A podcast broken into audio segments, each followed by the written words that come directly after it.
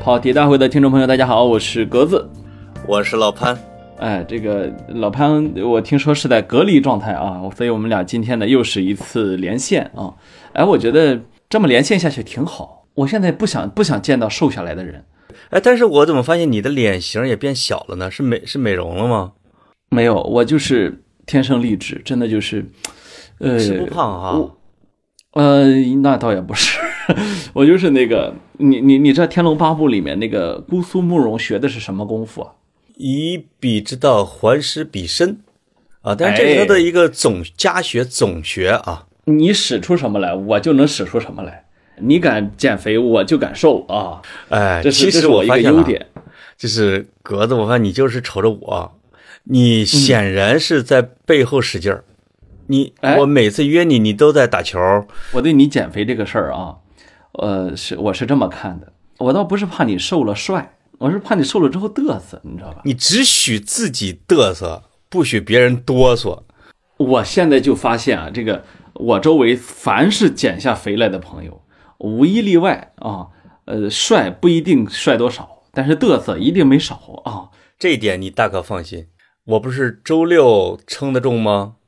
哎现在过去了三天，我摸着我的肚子已经隐隐有了赘肉，所以我没上秤。哎，你知道我今儿中午吃的什么吗？嗯，呃，叫馒头包子配油条，哎，我的办公室同桌呢，为了祝贺我减肥成功啊，就今儿中午啊，就是给我快递啊，就 是大盘鸡、拉条子、面片儿，我都吃了啊，都吃了，恢复极快，你放心吧啊，哦，很快就能见着。咱们中学不是学过那课文吗？叫这个什么热爱生命。哦，我对热爱生命那个在沙漠里边啊待上这个十天半月那个情节不感兴趣，我只对最后两段说这哥们儿啊在一大轮船好像被救救救了之后，他每天早上那些其他的船员啊就发现自己的早餐的面包没了，就大家会 从这个人的床底下发现堆着无数的面包。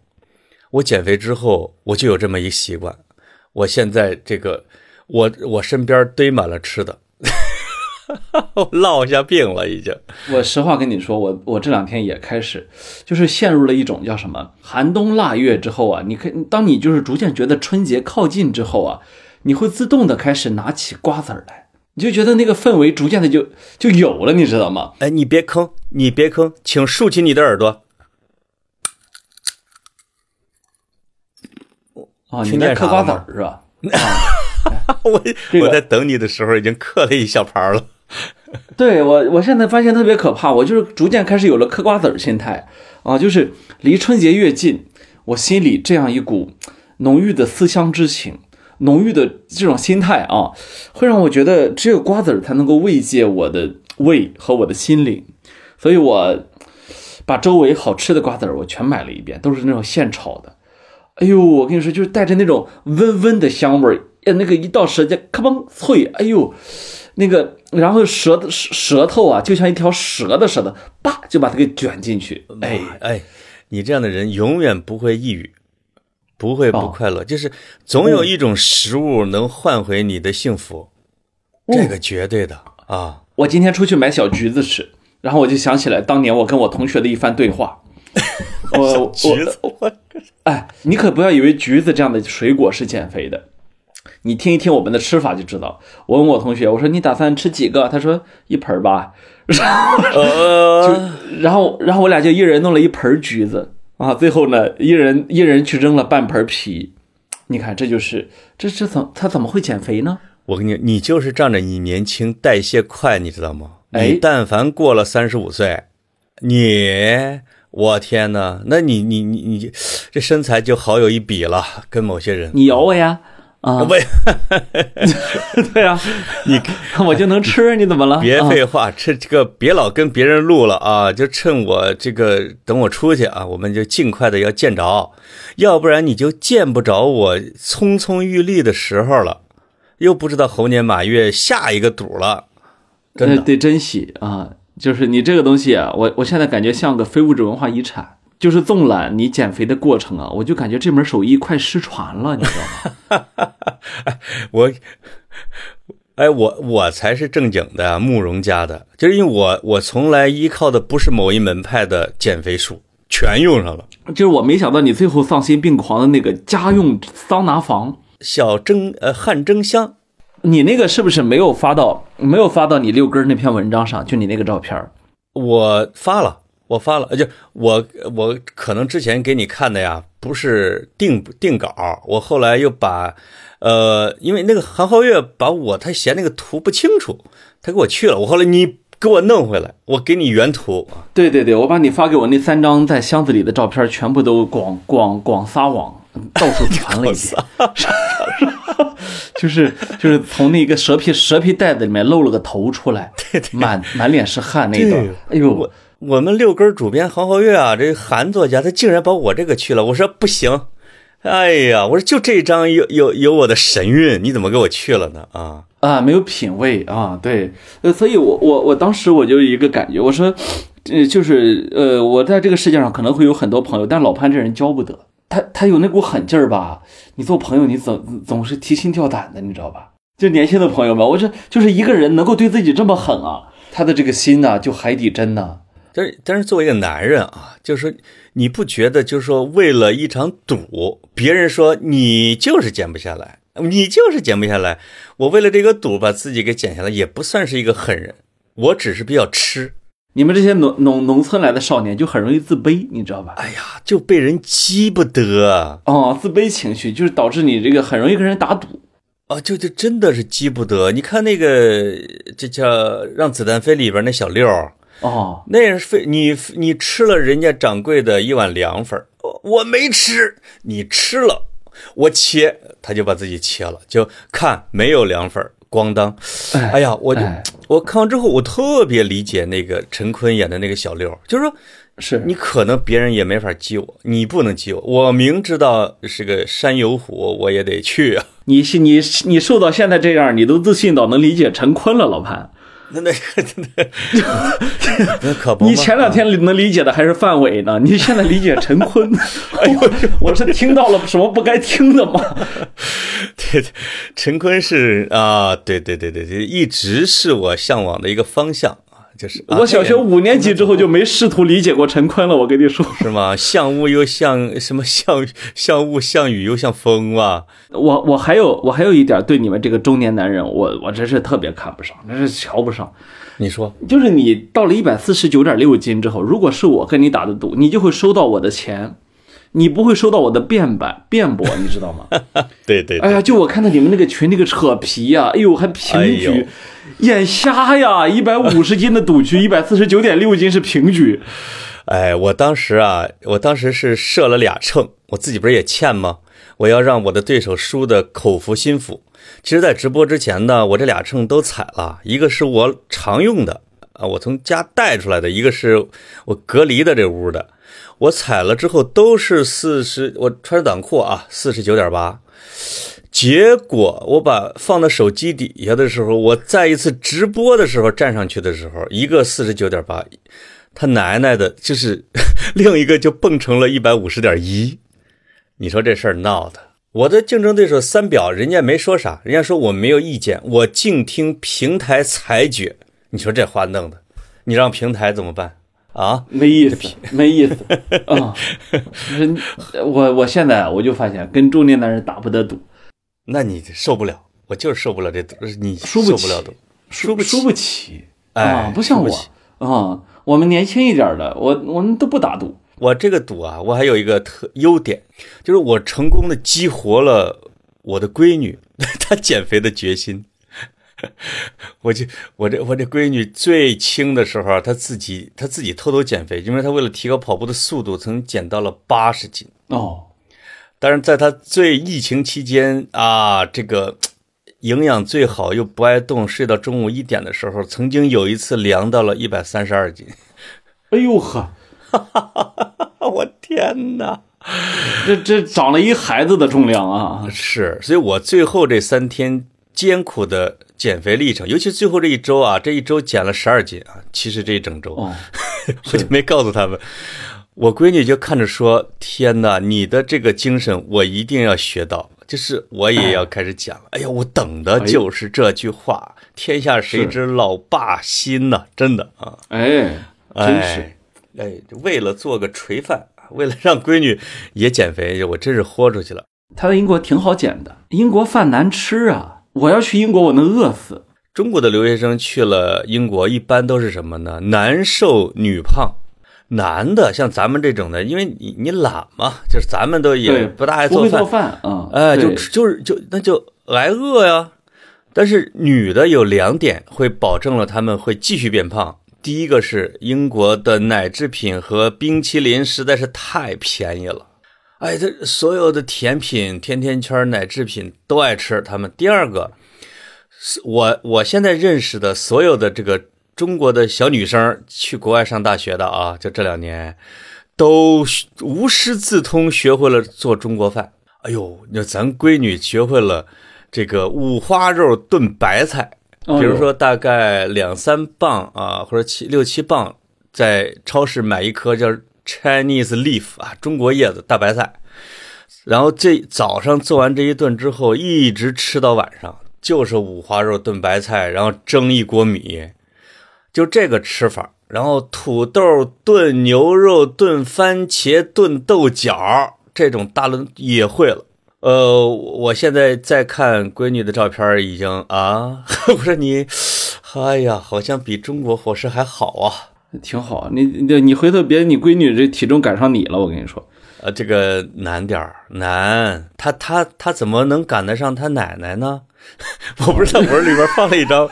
我跟你大娘，我们的合影吗？我老妈在她的巅峰时期啊，曾经探到了一百八十斤的头。哎呀，别提你，别提，别提大娘了。我我 我我上我上次回青岛，我姐说，哎，我给你卤个牛肉吃，卤半天，卤出来我就我就发给你看了。对呀，为啥？我当时心里就我当时心里就一紧，我以为我姐皈依了大娘。你落下心理阴影了是吗？因为他炖的就是牛肉和鸡蛋啊！你记不记得我发你那张照片啊？我我记得，但是你们胶东半岛怎么还有这菜呢？啊，哎，你们胶东半岛是 信的最多的，你知道吗？不是，不是，哎，这个听众朋友，如果你不知道我们在说什么的话，就是，呃，我大娘啊，这个这个老潘老潘他母亲啊，信咱们信的那个教派啊，哎哎哎，信哎。哎，分支差不多有这么一段啊，对，哎，对，我当时吓一跳啊，我说这怎么传，怎么教派传这么快？嗯，呃，把你姐姐的微信和我妈的微信，咱要不互联一下？我看 让他们交通交通，交通一下，大哥，看看你姐姐有什么心里疙瘩没啊？给他捋捋，嗯。后来呢，我这我循循善诱啊啊，我就我就跟我就跟我姐就闲聊嘛，聊着聊着我就来一句，你怎么看上帝啊？哦哇，你你你最近心情怎么样啊？啊，说你这个，你就你这叫旁敲侧击啊啊，就害怕。然后我姐拿手摸着我额头说，问题不大呀，问这干啥？愿上帝保佑你。上嗯，我这我就放心了嘛。哎，是是是是，我我放心，主要不是他怕他有信仰，我主要怕养不起他。我只是呢想证明这个，我这个身材胖啊，也是有家族传承的，对吧？就你你慕容复有家学渊源，那我就没有家学嘛，对吧？有有有有有，所以我现在有点是天国逆子，我就是，哎呦，哎呦，我我妈见了我一定会伤心的。啊，就就觉得没有遵从他的教导啊，把营养给跟上，跟上啊，一定是信的不成啊啊！我我我现在发现啊，我逐渐有点放弃自己，就是你知道吗？我现在每天啊，早饭我能克制住自己不碰碳水，但是从从午饭开始一直到晚饭，晚饭我一定会就是失去我的防守，我的精锐部队在一天的这个奋斗中啊，我。就是就是最终他那个意志会瓦解，你知道吧？我工作挺忙也挺累的，我也给自己找一堆这个东事儿干。然后呢，我到到了晚上啊，哎，哪怕晚饭那顿我经受住了考验，我也会忍不住的想在宵夜环节给自己来一点点。我我现在连我以前不碰的甜品，我是不碰甜品的，因为我我吃甜品是没有愉悦感的。我现在我采访你，你到底吃什么有愉悦感？因为我我从来没有见你偏爱过任何一个菜，你所有的都爱。对我就是什么都爱吃，对吧？我我就是我就是我以前说的，我除了肥肉和内脏和皮肤不吃之外，我真的什么都吃。哎，那你何苦来啊？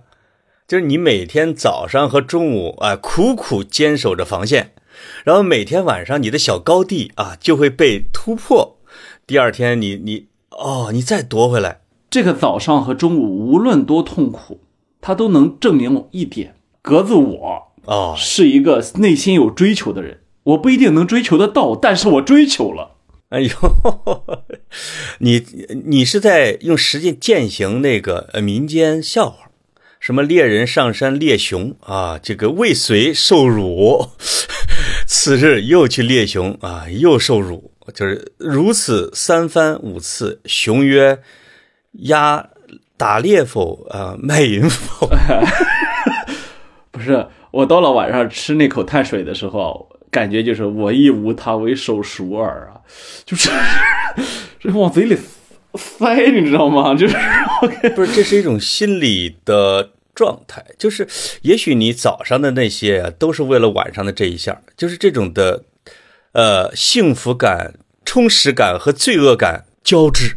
冬天我是一个特别容易有自尊的人，为什么这么说呢？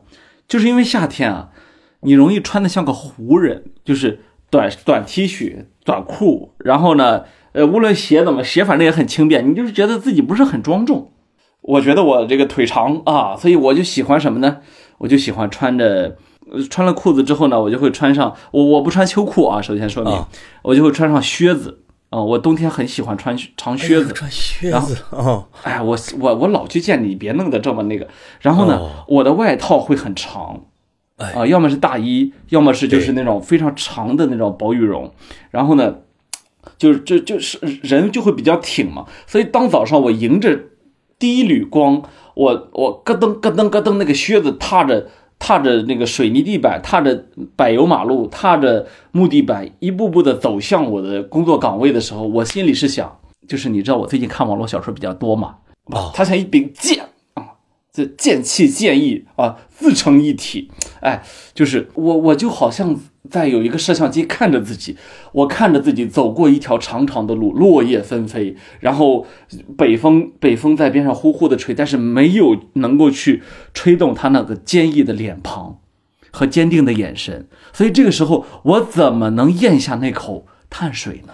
哎，这一整个白天，你到底经历了什么样的屈辱？才导致你晚上一定要补回来。到办公室吧，就是穿靴子时间长了累，然后呢，我就我就在办公室备了一双布鞋，就穿着跟我们村里老头那个布鞋。你穿久了吧，你慢慢的又回到村里那个那个心态了呀，对不对？你这时候你在办公室，你你也不会穿着那个长长的外套，这时候你里边的衣服，反正你再配上一双布鞋，横竖也就跟一个是吧？这个，所以这你你心态慢慢就回归了自然啊。可能不仅仅是在办公室里边待着。我觉得你可能是去了类似于像哎，王利发王掌柜的茶馆，一见人哎，黄四爷您来了，哎呦哎哎呦 二爷您来了，哎我给您掸地啊，我给您擦桌子，给您倒水，如此三番，一个白天过去啊，客人走完，你要不来个猪蹄子，你就没法弥补自己的内心。我发现你是一个啊，对自己特别好的人，就是容不得自己受委屈。这一点你真是了了解我，哎，不管是精神领域还是肉身啊，尤其是肉身这一块真的就就就就饿着一顿啊，就不得了啊！就饿一顿，那未来那三天啊，你就看吧，那就只能一直把自己喂的饱饱的。哎呀哎呀，小宝贝儿，你受委屈了，哎呦呦，哎呦，就是哄自己这件事儿啊。啊，我跟你说，我那天看了一个词儿，觉得深得我心呐，恶怒症。哈哈哈有有科学依据呀，老潘，这容不得你不信呐。那还不如顿顿吃呢，和这真的顿顿吃多好。当我早上把自己打扮打扮那么帅的时候，我又又我又不想吃了啊。我我看自己啊，对你懂吧？你你可能没这个心态。这个减肥的梦想如朝露，哎，小太阳一出来就没了。还是小。哎呀是，小月亮一出来就没了。我听了你这个话呀，我已经绝对绝对不能恢复到一百五十五以上，这是我的底线，请好吧，真的。我现在就敢跟你赌，大年初七称一称。哎哎哎，我们可以跟在这个让我们的听众做一个见证，咱俩赌一个大年初七，我们可以大年初几见，反正大家都不走呗，对吧？一百一百五十一百五十五斤以上，你付出什么代价？你说，你说，不是你提赌注，我作为一个庄家，呃，我你提赌注，你年轻人嘛，你要能到一百五十五斤以下啊，我们得让听众有获得感嘛，对吧？呃，你给我买双靴子，呃，我不给你买，我要连录两期格子书架。不不不，这个个我我这也叫送给听众啊，这对我有什么好处啊？这对我管你有什么好处？处？哎，要不然听众不想参与啊。哎呦呦呦！我这心里啊装的全是装的全是大家伙儿，哎，呃，这样吧，两期书架加一期单口，送一期单口，呃，就是说，就是让我歇一周，就让我歇一行周。行，哎，行对吧？行，三期一百五十五斤以下，哎，如果你一百五十五斤以上，你怎么办？一百五十五斤以上的话啊，就是我首先再录一期我自己的单口，叫《一个人的吐槽大会之二》，而且必须是自爆。自爆不能不能再爆别人了啊！你上次 就就跟跟跟全世界玉石俱焚，我像这种事儿不能不能再干了啊！我上一次炸的是周边，我这个惊爆啊炸的是周边，我这次我自爆。行，真心话大冒险，如果一百五十五以上的话，这是一个；另外一个呢，节目里边给大家唱首歌吧，哎，行行，就这么说定了啊！就这么说定了。赌注不大，我觉得我们要的是诚意。嗯，对对对，减肥的话题到此为止啊，到此为哎，止。哎对对，你你总呃，总之呢，我已经接受了你的祝贺，我不管你心情如何啊，就是爽一下就爽一下。我心里还是很为你高兴的。我我们说第二个话题，这个老潘刚才老潘刚才刚才问我啊，说这雨夜的偶像德约科维奇到底怎么回事儿？呃，因为网球界你是权威啊，对吧？大家可能都知道，最近呢正是四大满贯的第一个澳澳网啊，就是每年啊，大家都知道网球界最高荣誉就是四大满贯，分别是澳洲网球公开赛、法国网球公开赛、温布尔登网球公开赛和美国网球公开赛，分别是在澳大利亚、法国、英国和美国啊，这对，这个这四个国家。然后呢，现在呢此时此刻呢，哎，上海大上海大师赛不是吗？上海大师赛是九大大师赛之一啊。哦，也是档次非常高，但是呢，仅仅次于第四大满贯啊。它叫 A A T，那个叫 ATP Masters，这个叫 Grand Slam。呃，这个 Grand Slam 呢，最终呢是两千分，但上海大师赛是一千分啊。哦就我我说我说最终的冠军冠军啊，对。然后呢，这个呃世界第一啊，也是目前人类历史上这个并驾齐驱的大满贯纪录保持者德约科维奇啊。呃，现在我们人类全人类总共有三个人具拥有二十个大满贯，一个是费德勒，一个是纳达尔，一个是德约科维奇。其中呢，他是这哎巨星结伴而来啊！哎呃，对，人类人类就有这样一个有意思的现象，就是巨星和英雄总结伴而来。哎，我的个天呐！哎，你你说梅西、C 罗网球这仨疙瘩的，再加上什么博尔特，再加上勒布朗詹姆斯，这帮人咔咔全撤了，怎么办呢？啊、忽然之间，体育界体育界就是巨星云集啊！我听众，我给我给你们说一下，我这此处插播一个，我已经两三次啊，就是邀请格子跟我录一期足球的，因为我作为一个阿森纳的冉冉升起的阿森纳的啊球迷，想聊啊，格子就说没什么可聊的，这个足坛一片荒芜，没什么可聊。哎呦，那个苍凉感呢，导致我们现在俩月没聊了都。就是我现在是照顾听众的感受，但是你既然想聊，我就我不妨给你插播一句，我有我我有我有朋友即将去巴黎生活，所以我的梅西球梅西签名球衣有着落了，哎哦，是这个意思啊啊！哎哎哎，我们接着说德约，这个可能可能这个不懂网球的朋友这几天也注意到，德约科维奇是被澳大利亚给驱逐了。这个而且太一波三折了，我怎么前一周是被抓起来了？对我，我可以把这个简单的过程给大家还原一遍啊。对你给讲讲，我的个天！我觉得澳大利亚这这这政府真实际上是这样的，就是德约科维奇这个球员呢比较特殊，他呢是一个意志极极其坚定的人，超级超级顽强。你可以认为很少很少有球员拥有他那样的钢铁般的意志。你看我我我特别喜欢费德勒，但是我认为费德勒不是钢铁般的意志，但德约科维奇和纳达尔两个人绝对是钢铁般的意志。跟这个跟德约的出身有关系吗？我觉得不太有关系。当然，德约我们前说他自己男的呀，我潘采夫啊，他他他德约科维奇啊，我们前男、啊。德约科维奇小说他小时候在呃练球的时候，三岁在塞尔维亚练球，说能够听到头顶上战斗机的轰鸣，能能能够听到炮火声，是吧？因为他是塞尔维亚人嘛。没错。但是，但是总体来说，德约其实是在比较安全的环境里面受训的啊。他也，比如说他他也去英国训练，去什么？他在欧洲各地训练，在美国训练，就是他接受的还是非常非常现代的、严格的、规整的往训练啊，这个都没有问题，这这个这个不是问题，他能够特殊到。他呃，比如说他一度啊，他他就是认为只吃一种东西啊，一度他的信仰发生了一些变化，就是等等，他的成绩波折全是因为他自己的心态有变化，就是从天赋啊方方面面，他问题都不大啊。但是呢，这些年来呢，他他有很多黑粉儿，哎，这是为什么呢？一个一个原因就是说他的性格中有不讨喜的那一部分。你比如说，呃，这个费德勒和纳达尔其实都是网球里面你可以认为是非常绅士的选手。但是德约呢是一个赛场上的野兽，当他输的时候，他会冲着冲着那个他自己的包厢去，呃，用塞尔维亚语骂粗口啊。然后呢，哦，他啊，对他也会，呃，就是尤其再年轻一点，他有各种各样失态的行为。然后呢，到了他现在呢，就是说到现在，我我认为中国的网球球迷界已经是一个非常混乱的一个界了，就是他们把饭圈文化给融进去了。就是喜欢德约的就会去攻击费德勒和纳达尔，然后喜欢费德勒、纳达尔的就会去攻击德约。我觉得大可不必，就是这三位都是非常非常伟大的球员。我跟你说啊，德约，德约，我看他打球的时候有一特点啊，插一个，他怎么看上去像一只大蚂蚱？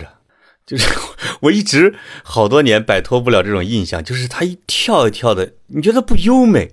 不不，德约有一个特别特别特别不一样的身体，他的身体。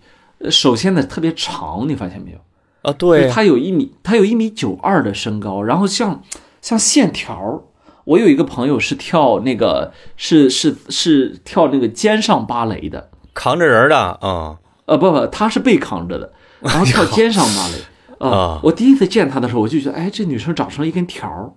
然后德约呢，也是这样的长，这个那个这个一个长这一个身材的基本长是一根条。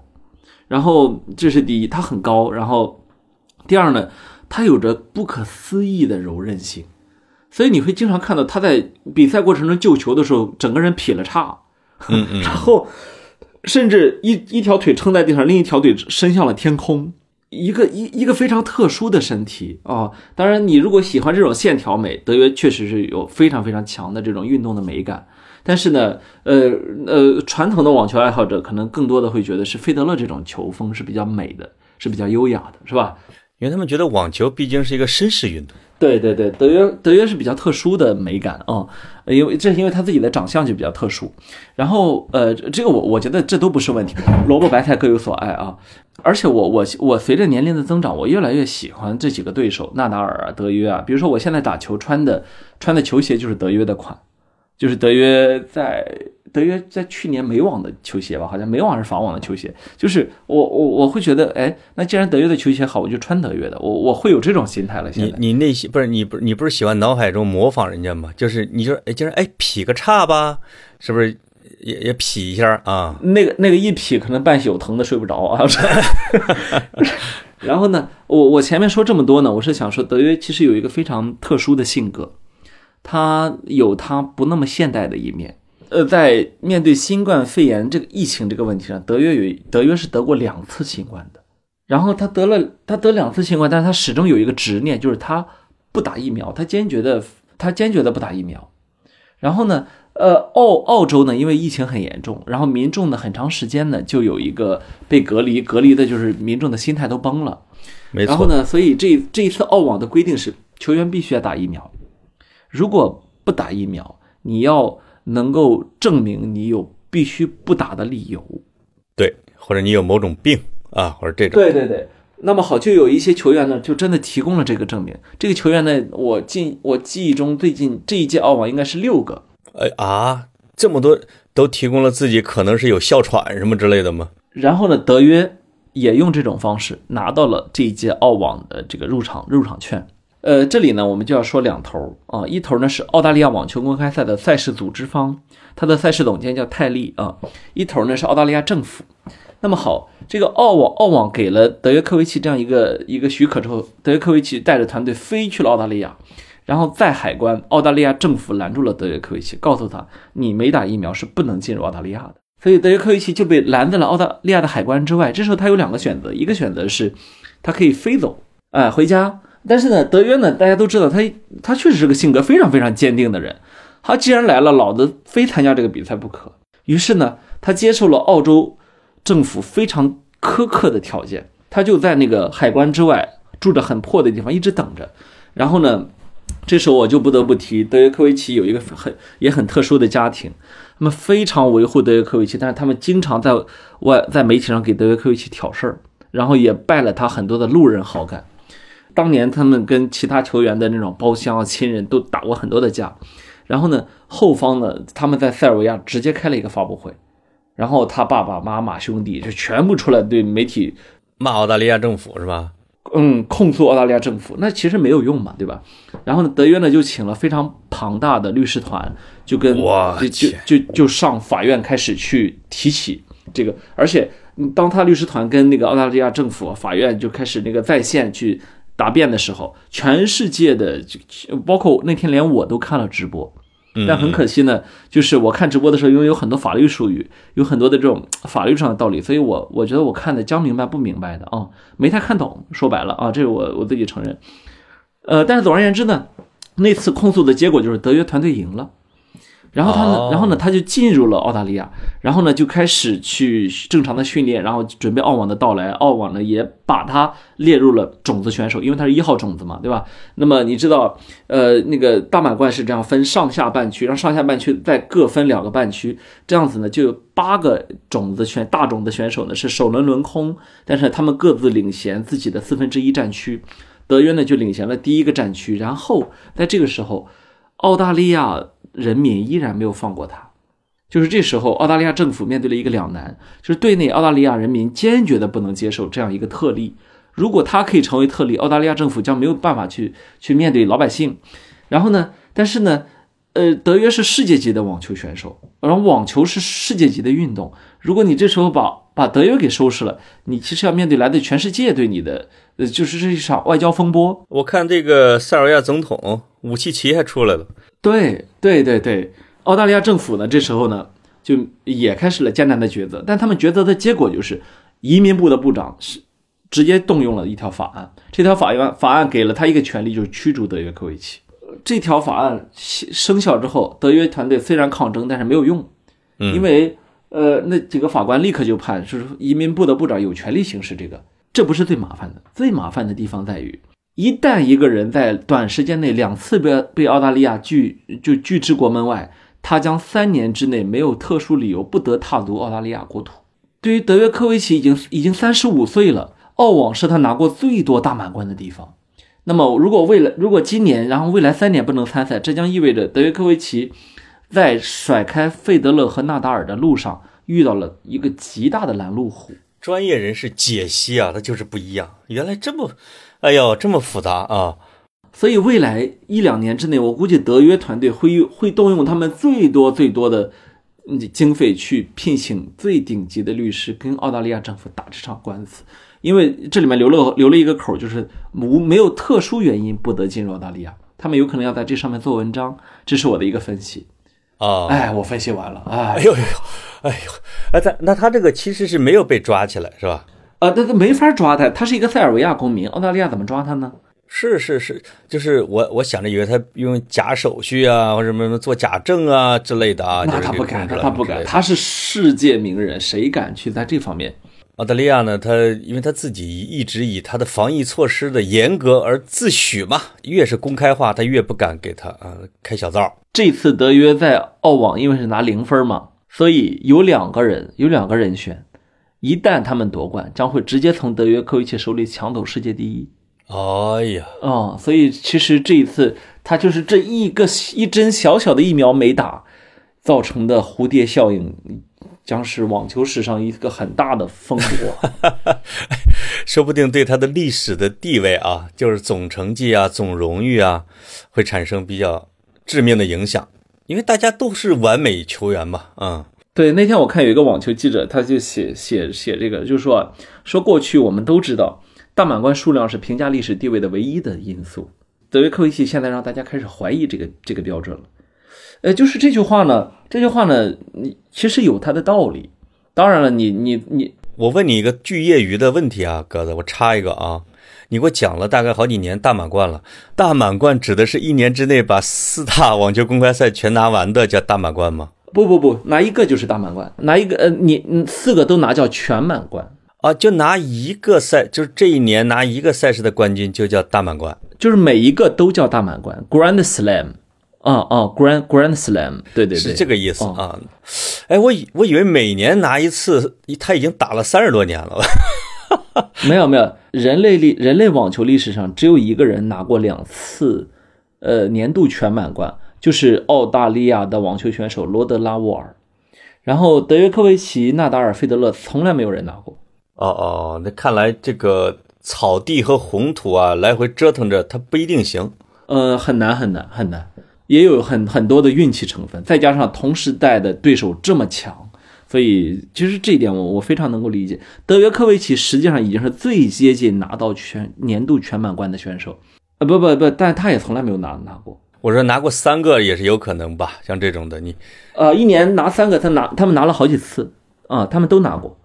哎，我跟你说啊，哥子，通过你介绍这个案情啊，其实让我对德约科维奇这个人呢，就是满怀好感。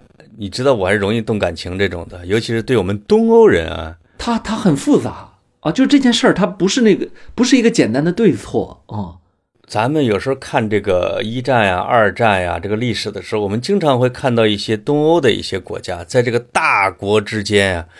又坚持着自己的小封国，所谓的小封国，然后被扫落叶，啊！但是呢，我这鸭舌帽，我我还是笔挺，对吧？这个，呃呃，我觉得德约科维奇有这样的一种情节，好像就在在这，我不能屈服，我就就不能屈服。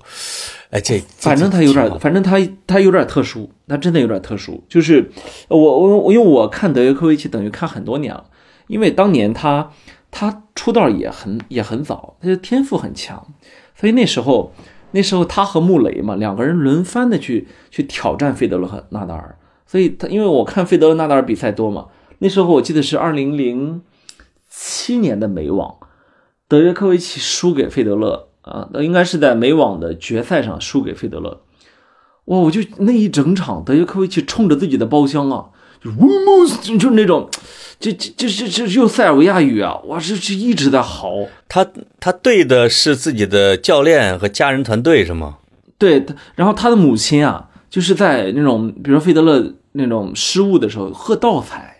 啊，就是就是很就是特别的直接，你知道吗？就是一般来说，因为网球是一个，你说它绅士，其实绅士的硬币另一面是虚，表面功夫很多，是比较虚。嗯嗯。你比如说，呃，费德勒费德勒的团队是吧？就是永远你无论什么都，你看是云淡风轻的。纳达尔的团队啊，他叔叔永远在那个包厢里，他叔叔永远就在嚼口香糖，你看不出他表情是什么来。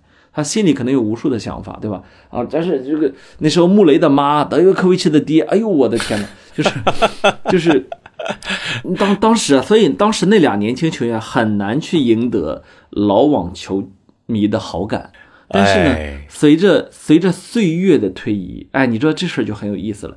穆雷老受伤，然后受伤之后呢，永远永远永远都在重新复出。你你说的是我们苏格兰那个穆雷是吧？啊，那个。对对对对，所以你知道吗？就是我现在对当年曾经的四巨头每一位我都很欣赏，就是我都觉得，哎呦，这是网球史上拥有他们是很幸运的啊。他而因为他这个顶级运动员啊，每个人都一定有他非常闪亮的精神层面的一些东西。才能够支撑他，是吧？到这样的一个地步，那你确实是对对对。首先，意志品质之顽强这一点，好像谁也不怵谁啊。我就我觉得这，我觉得这里面没没有输家，就是在意志品质方面。我我记得我记得当我记得当年在，呃，应该是两三年前的时候，那时候有一次是穆雷再一次复出，然后再一次，哎呀，反正就是结果总是让他失望，就是直到现在，像安迪穆雷啊，也也没有过也没有过这个，就是特别就是他不断付出，但是成绩总是不好嘛，对吧？然后，呃，然后他当时就是，我记得是两三年前，他当时就说几句话。他说，那个当时也是澳网，那一年是二零一九年的澳网，穆雷穆雷就是是是呃跟德约打了一场训练赛，然后两千多个观众看着，他四十分钟就输就就就就终止了比赛，因为因为总是在输，然后然后他就是带着很失控的情绪，在那场比赛之后宣布他即将退役。啊，然后他说，然后当当时他说，他说最好能坚持到温网，说不定就是眼前的澳网。然后呢，他说，他说自己二十个月来一直忍着疼疼痛，连穿袜子都疼，然后真的太痛苦了，我需要一个终点，就是当年的安迪穆雷啊。然后结果结果你猜怎么着？今年澳网他又去了，他没有去在自己这个人生。人生就是遇到了已经再也过不去的坎儿之后，他人家还是就是生动的向我证明了一点，就是有些人是真的热爱网球运动的。毕竟穆雷啊，是是我的老乡啊，苏格兰人的苏格兰苏格兰人那个劲儿啊，跟东欧人是有点像的。就是你会发现在强大的邻居的边儿上的这些小国家的人，他如果不倔强，哎，不暴躁。不对自己狠，或者说一点，他就没法生存。哎，你知道吗，老潘？就是就是网球运动员啊，很像永远在减肥的人。怎么讲？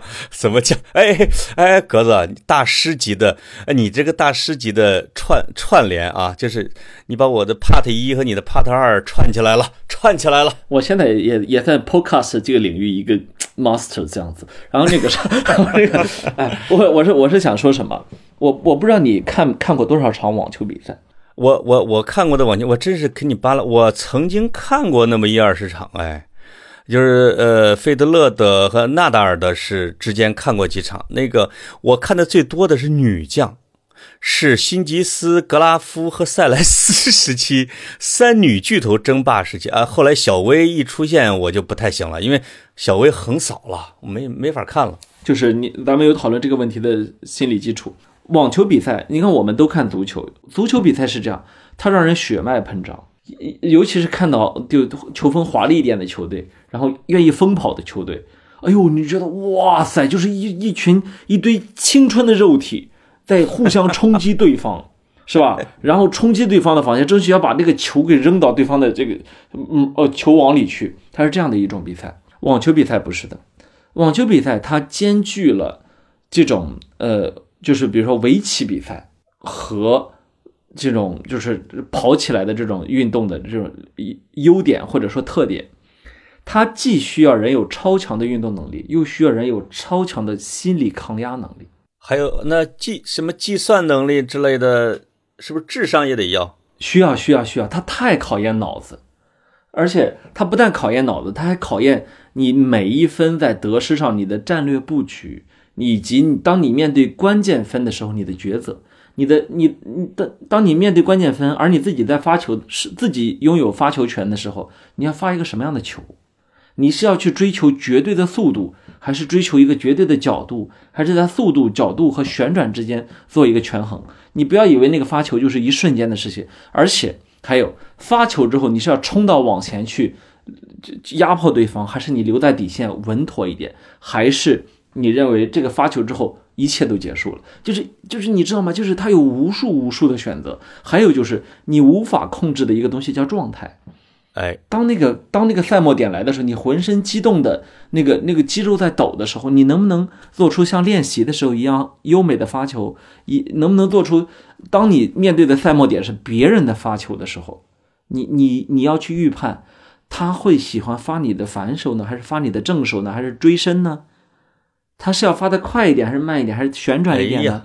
当你回过球去之后，对方如果有第二板，你怎么办呢？就是有无数的问题，所以所以到了关键点上，所有的网球运动员全是赌徒。然后还有，就当我们看久了之后，你会发现赌徒和赌徒之间是有区别的。像费纳德这样的选手，这样的赌徒是具有那种不可一世的那种冠军心态的。在三毛点上，没有人比我强，没有人。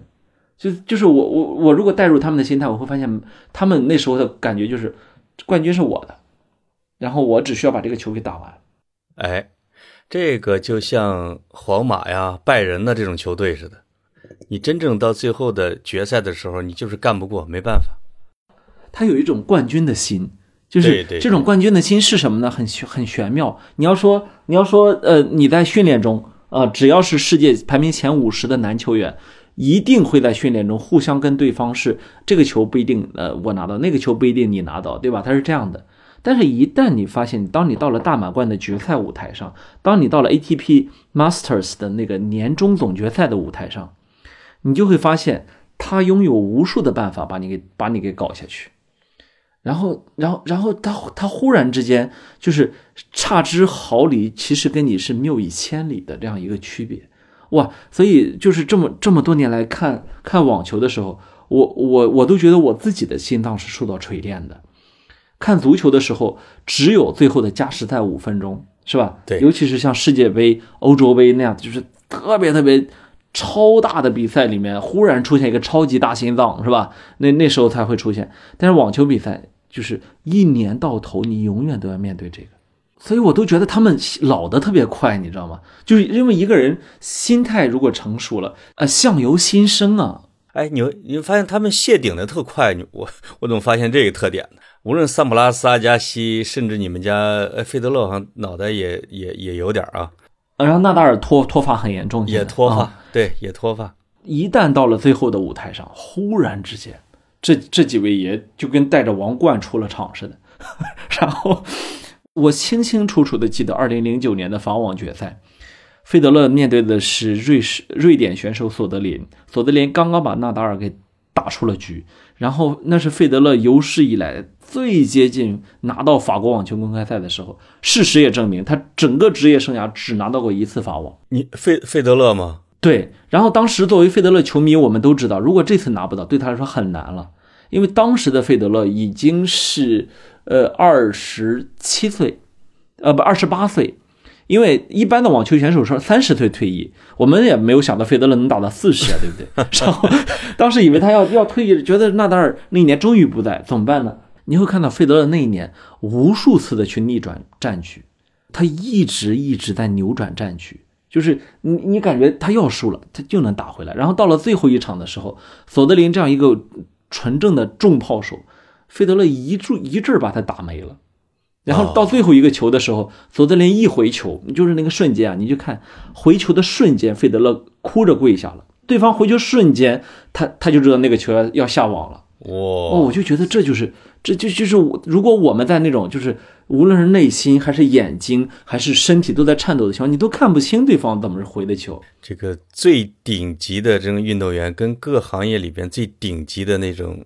精英和选手是一样的，就是你对我们经常我们说啊，就是说像我这样的啊，就是经常是在非压迫环境下会表现的自如和谈笑风生，但是考验一个人的一些非常尖端的品质的时候，一是一定要极端高压环境下，你能展现出你的实力的多少，这个决定了无论哪个体育运动都一定是这样的，越是那些最高压的人。越是能让他自己发挥出百分之一百一、一百二的那个，这个是顶尖球员。我我我就觉得，我那个有一些人啊，是走到中央球场他会兴奋的，他真正的肾上腺素飙升。你说的这个场景，相似的场景啊，是年轻的时候，我不知道你有没有印象，有一个叫刘国正的乒乓球运动员，长得跟我似的，圆头圆脑的，就是你会觉得他的潜质啊，他的。质素啊，身高没那么好，哇！但是他好像是打了乒乓球历史上最伟大的，你们挽救了什么六七个、七八个赛点的那种，永远都是被人打的满场飞，就是没有死，最后还赢了。哇！我我我当时看的，包括全家人嗷嗷的都疯了。你就会觉得哇，有些小孩或者运动员就是在这种最关键的时候，你会发现出他是特别迷人的这一面。而且我喜，我发现这这个我到现在我特别明确，我喜欢的不光是有天赋，还一定是韧性特别强的人。你看，澳大利亚有一个网球选手叫科耶高斯，他呢是一个浪子，真正的浪子，然后一天到晚在骂人，骂完人之后道歉啊，道完歉罚款啊，推特之后再骂，然后他这样，然后呢，这哥们儿呢今年才二十六，他呢就是说他去年总共。总共打了多少场比赛呢？去年我如果没记错，打了十四场比赛。你知道费德勒在在在在巅峰的时候，一年是赢了九十多场比赛，平均三天打一场。费德勒这也太勤奋了，赢啊！关键是赢，有就一旦一旦一旦到了大师赛，是一天一场，打到第七天拿冠军。大满贯的时候两天一场，马不停蹄的这么打。然后像像德约他们。基本的就是就是这么多年下来，也能维持到年平均七八十场胜场啊，很厉害。然后科耶高斯一年打了十四场比赛，你可以你可想而知他有多懒。你喜欢这个人吗？我不，我听我说完，就是说他的这种训练强度就不足以支撑他去继续成为一个就就参加每一场职业比赛。但是他天赋太高了嘛，对吧？然后他今年才二十六岁啊。他前两天接触媒体比赛说说，在我这样一个年龄，我当然不会去跟对手，呃，闲着没事缠斗三十多拍。我心想说，你什么年龄？你你问问你问问德约纳达尔，如果能跟对手缠斗三十多拍，然后能赢，他们缠不缠？一定会缠，缠五十拍我也缠，是不是？就是我现在我现在真的太不喜欢有天赋然后不努力的人了。哎，你让我想起了我看球的那个时代的一个选手，你不知道能不能想起他，叫萨芬。哎呦，那真的是天才啊！萨芬一度是我最喜欢的网球选手，因为我特别痴迷于他打完球之后的那个，哎，主持人老采访一段嘛，全场的观众啊都被他迷得前仰后合的，也不知道他说了什么。总之呢，他每说一句话，他们都在大笑，都在大笑。我对面的一个女同事每次说起他，我们家萨芬，哎，我们家萨芬，哎，这哥们儿好像二十多岁就没了吧？真是不爱打球，二十八九岁退役的，嗯，对，这是一个懒啊，这个爱享受，没什么耐心的。职业生涯摔了六百多把球拍，在球在在公开的球场上。哦，这个摔的拍子比他打的比赛都多，我估计啊，多啊多啊啊，一场比赛能摔好几把。就是一个球一个球没打好，直接摔。在足坛，咱们也经常会碰到那种天分极高啊。足球里面这样的特别多，但是这样的家登贝莱呀，他们家什么玩意儿？不，足球里面有一点好，还有十个人给你擦屁股。网球是一项极其孤独的运动，你自己去面对每一分煎熬。当你软弱的那一刻，你就输了，就是这么简单。是啊，是啊，是啊。所以，哎，挺好玩的。哎呀，没想到我们今天把减肥和网球给聊到一块儿去了啊！哎呦，我还能跟你回到足球呢。就是你说的这个德约科维奇啊，就让我想起了我们队儿的一个球员，叫扎卡，东欧球员，拿了五大联赛最多的红牌，送出最多的点球，在社交媒体曾经就是五大联赛球员里面道出最多的歉啊，十九次。哎，但是呢，我闺女依然喜欢他。德约真没这么虎啊啊！呃，很奇怪，就是凡是别人搞了他一下之后，他一定给你弄回来，然后就红牌，有东欧特色。那他有点傻，傻，脑子脑子不够数，这个我们已经都公认了啊，不够数。